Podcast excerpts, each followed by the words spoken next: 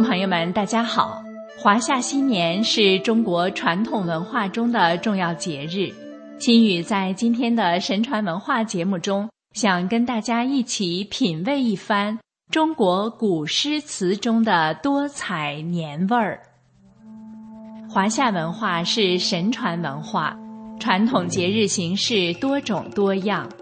黄历新年是中华民族最隆重的传统节日。也是历代诗人着力描写的重要内容。传统意义上的黄历新年，一般从腊月初八的腊祭或腊月二十三、二十四的祭灶，直到正月十五日元宵节。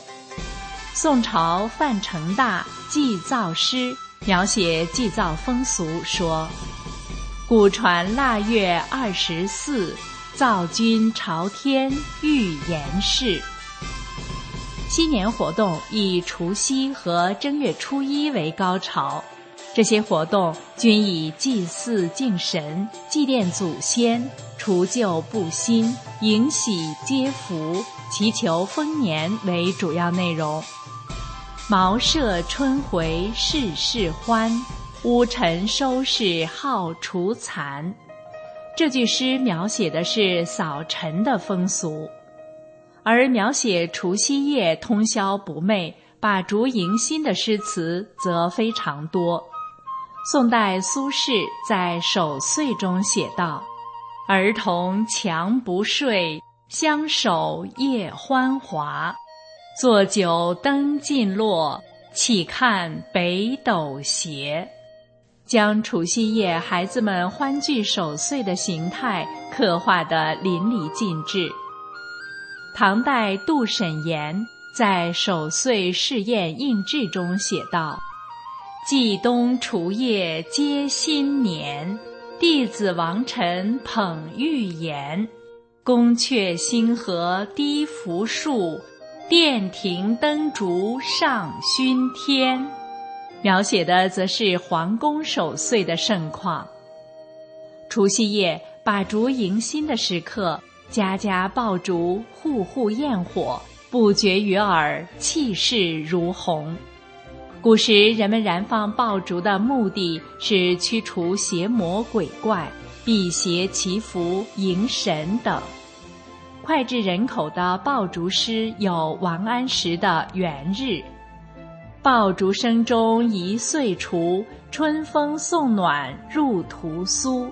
千门万户曈曈日，总把新桃换旧符。这首诗虽只短短四句，然而城镇乡村燃放爆竹、饮屠苏酒、更换桃符，节庆气氛跃然纸上。而宋代范成大在《爆竹行》中。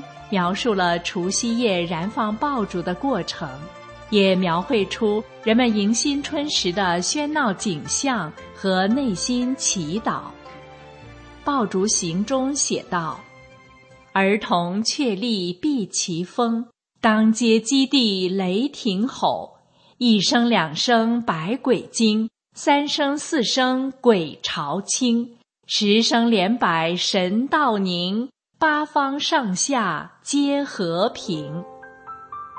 瞿右烟火一诗则描写了节日烟花的绚丽多姿。天花无数月中开，五彩祥云绕绛台。堕地忽惊星彩散，飞空旋作雨声来。而在此时，漂泊在外、客居他乡。在除夕不能回家与亲友团聚的游子，则别有一番滋味在心头。唐代白居易在《除夜》中写道：“岁暮分多思，天涯渺未归。”他在《除夜宿明州》中又写道：“家寄关西住，身为河北游。”萧条岁除夜，履薄在明州。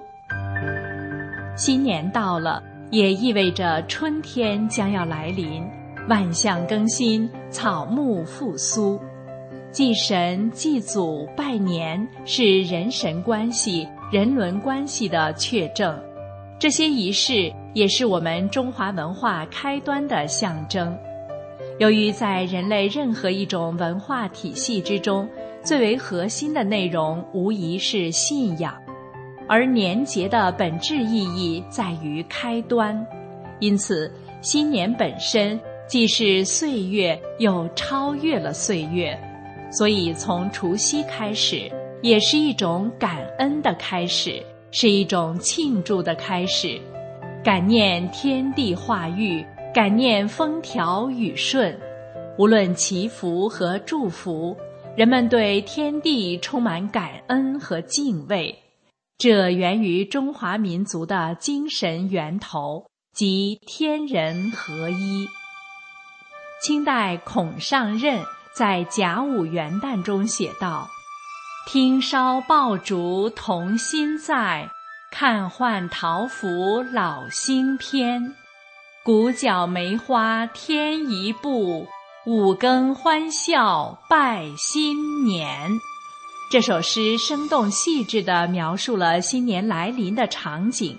待第一声鸡啼响起，街上鞭炮齐鸣，响声此起彼伏，家家喜气洋洋。新的一年开始了，男女老少都穿着节日盛装，先拜天地、敬神佛，再给家族中的长者拜年，然后出门走亲访友，相互拜年。宋代王石鹏在《元日》中写道：“元旦年年见，天涯亦故长。弟兄互拜处。”归去故城行，描写出兄弟们互相拜年、共贺新岁的情景。相传唐太宗李世民过年时曾亲制贺卡，御书“普天同庆”，赐予大臣。此后，这一形式便迅速在民间普及。宋代时已用名片拜年，称为飞帖。各家门前贴一红纸袋，上写接福，即盛放飞铁之用。到了明清，飞铁拜年非常流行。在古代，人们把黄历新年称为元旦，元是初始的意思，旦是象形字，象征太阳从地平线上冉冉升起，即一日的开始。人们把“元”和“旦”两个字结合起来，就引申为新年开始的第一天。宋代陆游在《已有元旦》中写道：“夜雨解残雪，朝阳开积阴。桃符喝鼻血，交酒过花斜。”诗里说，一夜的细雨融化了残雪。太阳放晴，将阴天一扫而光。在这清新的日子里，把酒写联，辞旧迎新。传统年文化丰富多彩、博大精深，既有庆祝喜庆的一面，又有庄严神圣的一面。这浓浓的年味和文化气息。在中华神传文化敬天信神的理念和感恩中，在人们对美好未来的期盼中，在教人向善、期望祥瑞降临的春联、福字、年画中，在排山倒海的爆竹声中，在火树银花中，在笙箫鼓乐中。更在华夏儿女心灵的深处。